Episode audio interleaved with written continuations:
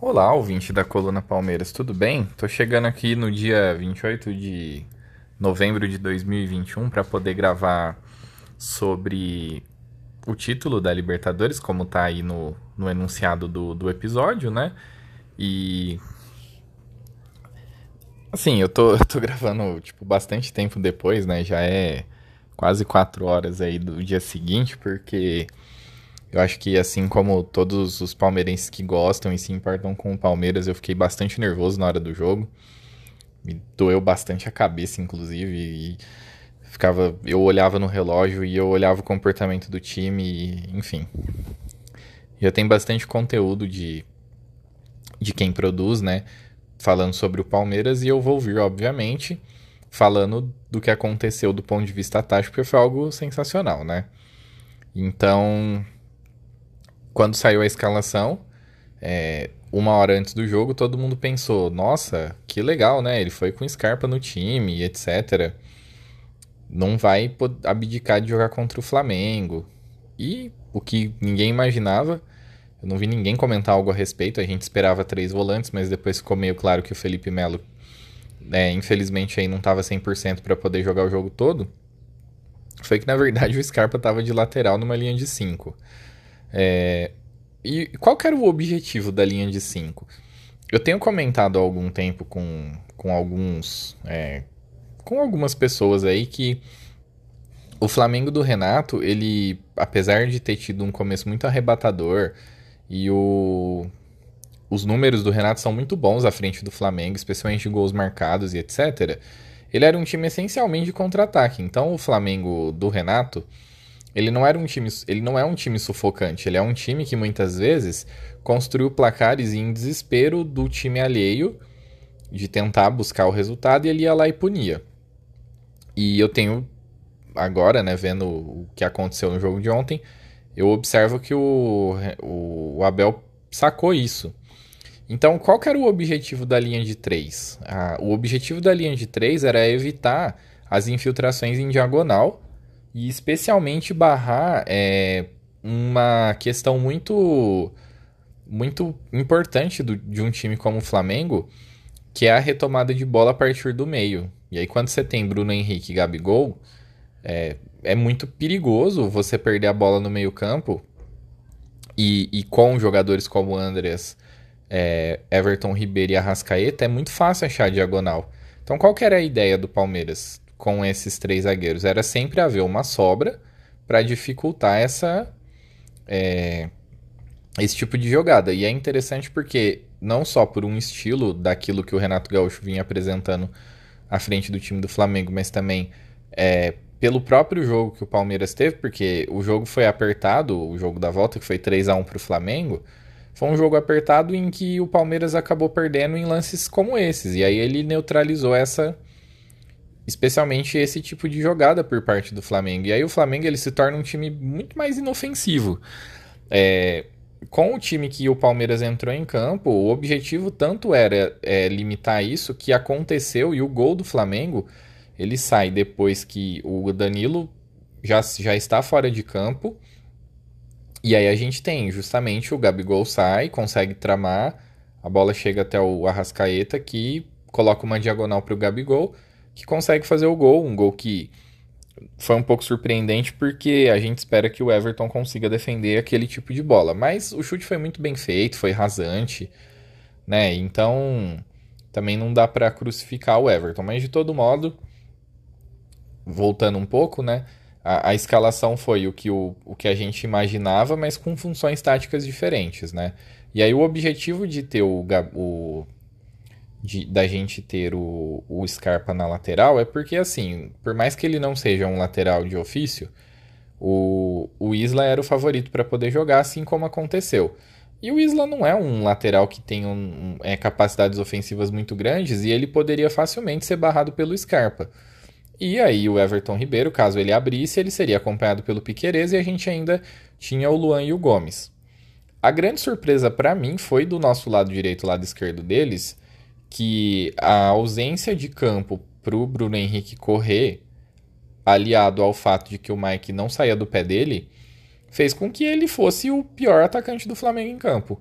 Isso foi muito surpreendente. O Mike antecipou uma série de jogadas é, em cima do Bruno Henrique. Que eu me lembre de cabeça, o Bruno Henrique conseguiu cortar uma bola para dentro, para trás e, e cruzar em direção ao gol ainda no início da partida. Mas de resto, tem aquela enfiada em diagonal que, que o, o Luan dá o carrinho e depois o Mike já chega na cobertura e tira a bola dele e é isso. É, foi basicamente esse é o resumo do Bruno Henrique na final. E eu acho, é, especialmente em jogos decisivos, que o Bruno Henrique ele é o, um, o jogador do, do Flamengo ao lado da Rascaeta que é mais perigoso. Eu acho que a regularidade dele, a intensidade que ele coloca em campo é muito perigosa, especialmente é, para um time que está preocupado muitas vezes em, em, não sofrer, em não sofrer gols, como é o caso do Palmeiras e como a escalação deixou a mostra. O meio-campo do Palmeiras com Danilo e Zé Rafael, ele era um meio-campo muito bom. E durante muitas oportunidades a gente viu uma facilidade muito grande do Zé Rafael em, prender a bola e dar uma, uma acalmada no jogo, dar uma esfriada no jogo. O Danilo menos, inclusive teve um lance perigoso do Flamengo que a bola foi tocada do acho que do Gomes para ele e ele perdeu e gerou um chute de fora, se eu não me engano, do, do Andrés Pereira, alguma coisa assim. É, entretanto, tem algumas questões que são situações de jogo que eu preciso desmistificar. O gol do Palmeiras ele sai aos 6 minutos. A ideia do Palmeiras não era exatamente jogar no contra-ataque, porque você tinha um lateral com uma capacidade muito grande de passe. E aí eu não estou nem falando só de cruzamento, eu tô falando de passe, que é o o Scarpa, e o Dudu ele foi passado pela direita por qual motivo? Porque o gol do Palmeiras, inclusive, ele sai com o Rafael Veiga vindo de trás para poder finalizar da entrada da área, que é uma jogada muito importante do Palmeiras quando o Rony está jogando. Porque ele causa uma situação de insegurança e, e faz com que a zaga tenha que tomar uma decisão muitas vezes de recuar para que a bola não seja enfiada para o Rony em velocidade e cria esse espaço no meio de campo. Desde que você tenha é, jogadores que consigam executar esse passe, pro, no caso para o Veiga especialmente, com qualidade. E aí, a partir momento que você tem o Scarpa do lado do, do, do outro, você tem essa condição. E ontem o Flamengo estava em campo com o Arão e o Andrés Pereira de volante, mas o, o Andrés ele é, ele é um volante muito mais de jogar do que de marcar, e ele estava um pouco mais pela esquerda. E a gente tinha o do lado esquerdo o Davi Luiz e o Felipe Luiz, que são jogadores um pouco mais velhos. E a gente sabe que o Davi Luiz ele é um volante pouco. Um volante, não, desculpa. Um zagueiro pouco posicional. Isso sempre foi o problema dele. É, quando ele era um, um zagueiro que estava numa ótima fase, um dos melhores zagueiros do mundo lá no Chelsea, ele, ele conseguia dividir muito bem bola, ele conseguia ter antecipação, mas composição de linha nunca foi o forte dele. E aí sai o gol do Palmeiras. Não é um contra-ataque. O Palmeiras estava com a bola, o Flamengo estava posicionado em campo. Tanto não é um contra-ataque que o Bruno Henrique está lá atrás, né? Só que ele larga o Mike. Aí tem um ótimo lançamento do, do Gustavo Gomes pro, pro Mike, que acontecem duas coisas muito interessantes nesse gol. Primeiro que a gente ficou totalmente preocupado com a ausência do Marcos Rocha na final. Mas eu não vejo o Marcos Rocha fazendo esse mes essa mesma jogada. O Mike é mais rápido que ele e, e é um, um lateral que, historicamente, até em momentos em que não tinha tantos problemas físicos, ele era muito mais de ao fundo. Tanto que em 2018 eu achava ele melhor para o time do que o Marcos Rocha. É, e aí você tem uma movimentação sem bola do Rony que faz com que o Davi Luiz fique completamente perdido na jogada e o Mike consiga fazer o passe limpo para o Rafael Veiga marcar o primeiro gol. Aí, eu, eu tô dizendo isso por quê? Porque, obviamente, tem uma, uma ala muito gigante da, da imprensa que é Flamengo já tá justificando, ah, o Palmeiras, o Abel, contra-ataque, não sei o quê. No começo do jogo, obviamente, os times estavam mostrando as suas armas e o Flamengo é um time muito bom e começou a ter o jogo ali, mas o Palmeiras estava participando. Quem, quem duvida, quem quiser entender o que eu tô falando melhor, pega a linha do tempo do soft score que mostra é, com quem que tá a posse de bola. Tem momentos em que a posse de bola tá com o Flamengo, mas ele é uma posse de bola passiva, que a, o gráfico ele fica menor. Os momentos em que o Palmeiras está com a bola é uma posse de bola muito acentuada, que é os momentos em que o gráfico fica maior. É, então, assim, no início o Palmeiras estava tentando mostrar o que podia fazer e, achar, e, e, encontrar esse gol de começo. Encontrar, achar, não, tô falando no sentido do gol ser cagado, não, tá? Mas de forçar uma situação de sair na frente logo no início e depois obter uma tranquilidade um pouco maior. É, isso é, um é um, uma característica que eu vejo que o Abel explora muito, que é tentar é, elevar o nível, a intensidade do time em momentos em que há que pode haver algum problema de concentração por parte do adversário. Não à toa, o Palmeiras faz bastante gol em começos e especialmente em finais de jogos. Porque são momentos em que, se o outro time não está com nível de concentração muito acentuado, ele entrega, né? E aí você tem um, a linha do. No primeiro gol do Palmeiras, você tem, você tem a linha do, do Flamengo completamente quebrada, porque, muito provavelmente, assim, ao ver uma linha de 5, os jogadores em campo ficaram um pouco relaxados e não perceberam que, apesar do Mike ter uma função ali de, de conter o Bruno Henrique, ele continua sendo um lateral que continua conseguindo subir e executar um bom cruzamento, que foi o que ele fez. Aí, obviamente, a partir daí, você tem é, um apego com o, o resultado, por quê? Porque o Palmeiras é um time que ele consegue passar muitos, muito tempo de um jogo se defendendo. E às vezes até mesmo não sofrer gols. E foi essa a opção de jogo que o Palmeiras acabou fazendo. Mas não necessariamente que o Palmeiras entrou para ser reativo, porque o gol do Palmeiras, o primeiro, ele não sai num contra-ataque. E no primeiro tempo, o Palmeiras jogou muito bem e poderia, em uma dessas jogadas em que, em alguns momentos, como eu digo, especialmente o Zé Rafael esfriava o jogo, é, chegar um segundo gol. Teve um contra-ataque que o Dudu puxou pelo meio, tava acho que 3 contra 3. Eu acho que ele demorou um pouquinho para passar a bola pro Rony. Ele carregou, ele passou a bola já na entrada da área. E aí a única opção do Rony era fazer um cruzamento né, mais fechado. Eu entendo que se ele, ele abre pro Rony antes, ele mesmo poderia se posicionar de uma maneira um pouco diferente para conseguir pegar esse passe de uma forma melhor. E acho que era o Veiga que estava subindo com ele. Então, assim, você teria uma capacidade. Uma né, um potencial um pouco melhor de jogada ali naquele momento. E eu achei que ali ele falhou um pouco e ali poderia ter saído 2 a 0 e tal. Então, no primeiro tempo, o domínio do jogo foi do Palmeiras, por mais que o Flamengo ficasse com a bola. A pós de bola do Flamengo foi completamente improdutiva. Não levou o Flamengo a basicamente nada. O lance que mais me deixou assustado foi o lance do Arrascaeta, que o Everton fez uma ótima defesa. É, que ele bate né, de esquerda assim no, no pé do Everton, o Everton ele consegue fazer um bom movimento para poder, inclusive, sequer dar rebote.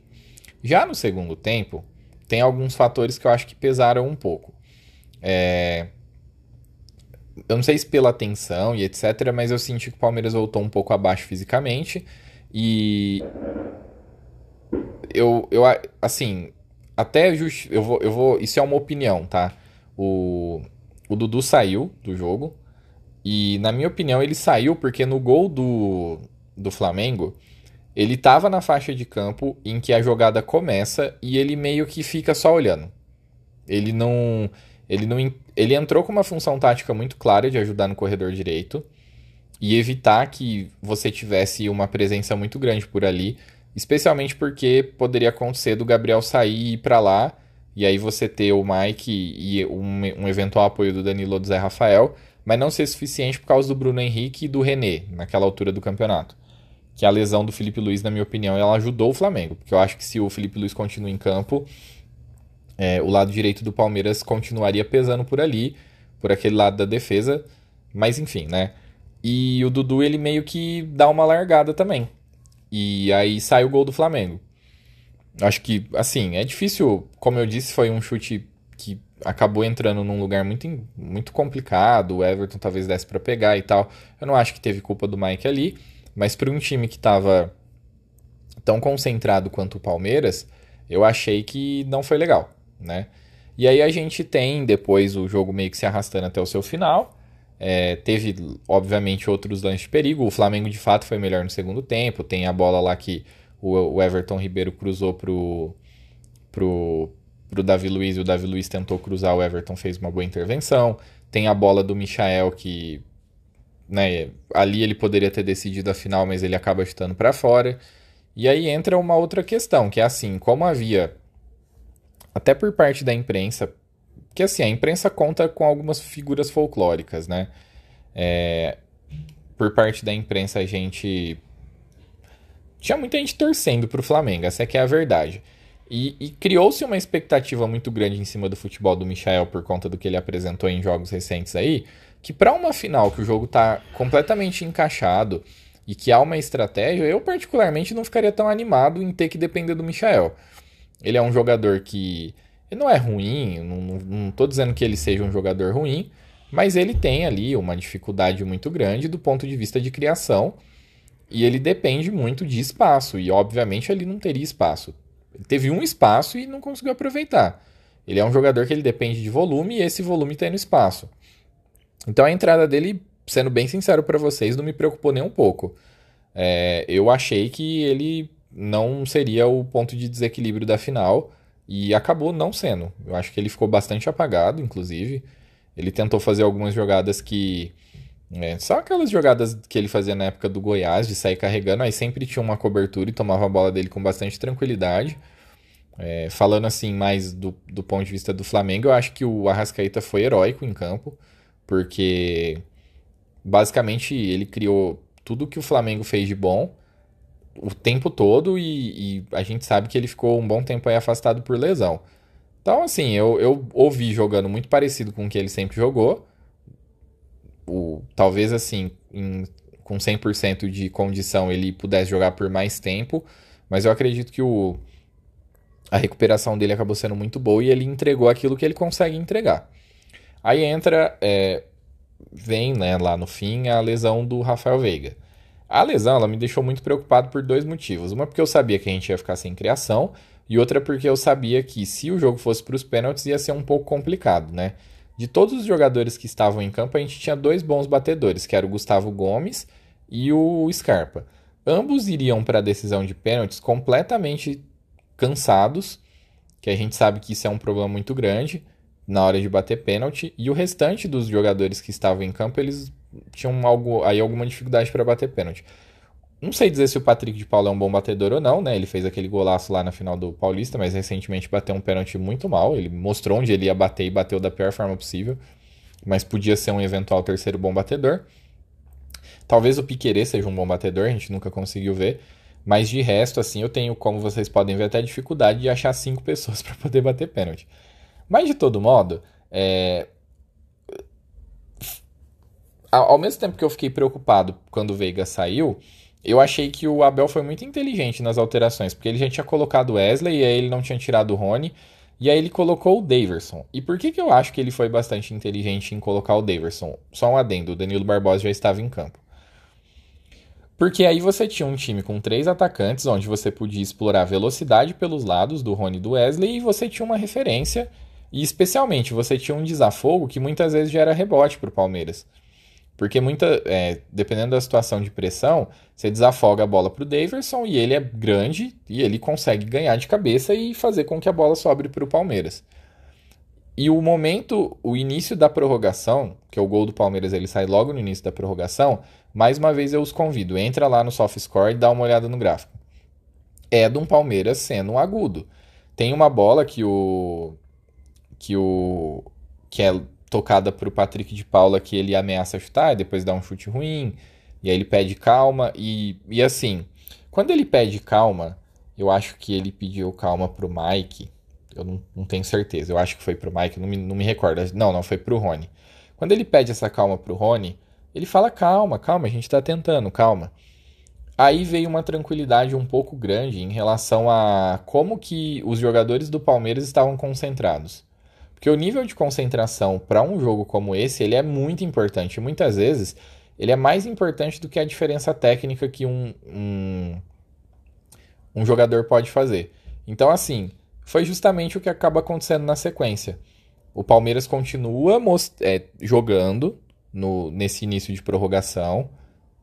E aí vem um nível, uma, né, uma insegurança ali, um momento de, é, em que se desconcentra o Andrés Pereira e o Daverson que entrou para ficar enchendo o saco da, das águias, foi possível ouvir o Abel conversando com ele, vai para cima dele, e aí ele erra a passada, ele, o Daverson pega a bola e faz o gol. É óbvio que é uma falha, mas assim, é importante saber que quando os, os mecanismos de construção de jogo do Palmeiras começam a se esvair por questões físicas, a ideia do Abel para continuar no jogo e continuar tendo em campo um time que poderia vencer a qualquer momento, ela é muito bem executada. Então, assim, é, desde a estratégia inicial até a tranquilidade que ele conseguiu passar para os jogadores que estavam com nível de concentração muito acima do comum ou esperado para uma final, faz com que o Abel tenha sido praticamente impecável na final. E aí eu tô observando alguns comentários assim de que muita gente acha que isso significa que o Palmeiras massacrou o Flamengo. Na verdade não é isso. O confronto na final ele seria difícil e ele seria decidido por fatores mais detalhosos assim. Eu sei que teve muita gente que achou que o Flamengo tinha potencial para poder golear o Palmeiras na final. E isso para mim é um devaneio completo, porque todos os jogos decisivos que o Palmeiras teve desde que o Abel Ferreira é técnico do Palmeiras, é difícil para qualquer time. Então, assim, o, o, Tigres teve lá sua dificuldade, que foi, né? Tô falando aí de, de partidas que a gente perdeu. O, a derrota para o Defensa e Justiça é também, né? De uma maneira bastante brigada, apesar de aí ser um time com nível técnico um pouco menor. A derrota para o Flamengo na final da Supercopa, idem. O São Paulo teve muita dificuldade para poder vencer o Palmeiras, então, por mais que o Palmeiras estivesse perdendo confrontos decisivos, a vitória ela era vendida de forma muito cara. E isso é, fez, assim, por algum motivo, uma parte da torcida do Flamengo criou uma ilusão de que dava para massacrar o Palmeiras. E não sei se isso se transmitiu em certa medida para o Renato, que acabou transmitindo para o elenco, mas eu vi é, muito durante um, é, muitas partes do jogo, os jogadores do Flamengo às vezes muito passivos em relação a, ao resultado, achando que poderiam ganhar a qualquer momento. E, na minha opinião, isso é concentração, né? Eu acho que um, um time que está concentrado e sabe o que ele tem que fazer, ele vai executar da melhor forma possível. Então, isso para mim foi um grande trunfo, isso foi um diferencial absurdo para que o Palmeiras se torne o maior brasileiro na Libertadores hoje, né? os, os times que mais têm títulos na Libertadores pelo Brasil são. Cada um tem três, né? Que é o Palmeiras, o São Paulo, o Santos e o Grêmio. E. Só que o Palmeiras é o que mais participou, que mais ganhou, que mais fez gol e etc. Já era isso, mas tinha menos título, né? Agora tem o mesmo tanto de título que os principais vencedores, por isso, obviamente, se torna maior. E, e é assim, é um momento que a gente precisa curtir muito. É, inclusive a Leila deu uma no Eduardo de Menezes porque ela, ele perguntou sobre o Mundial e ela falou: Cara, a gente, tá, a gente acabou de ser campeão, a gente tá comemorando. E assim, a gente não pode cair em pilha de rival. Porque se. A, vamos supor que o elenco caísse em pilha de rival. O que aconteceu ontem não seria possível. Então, assim, é.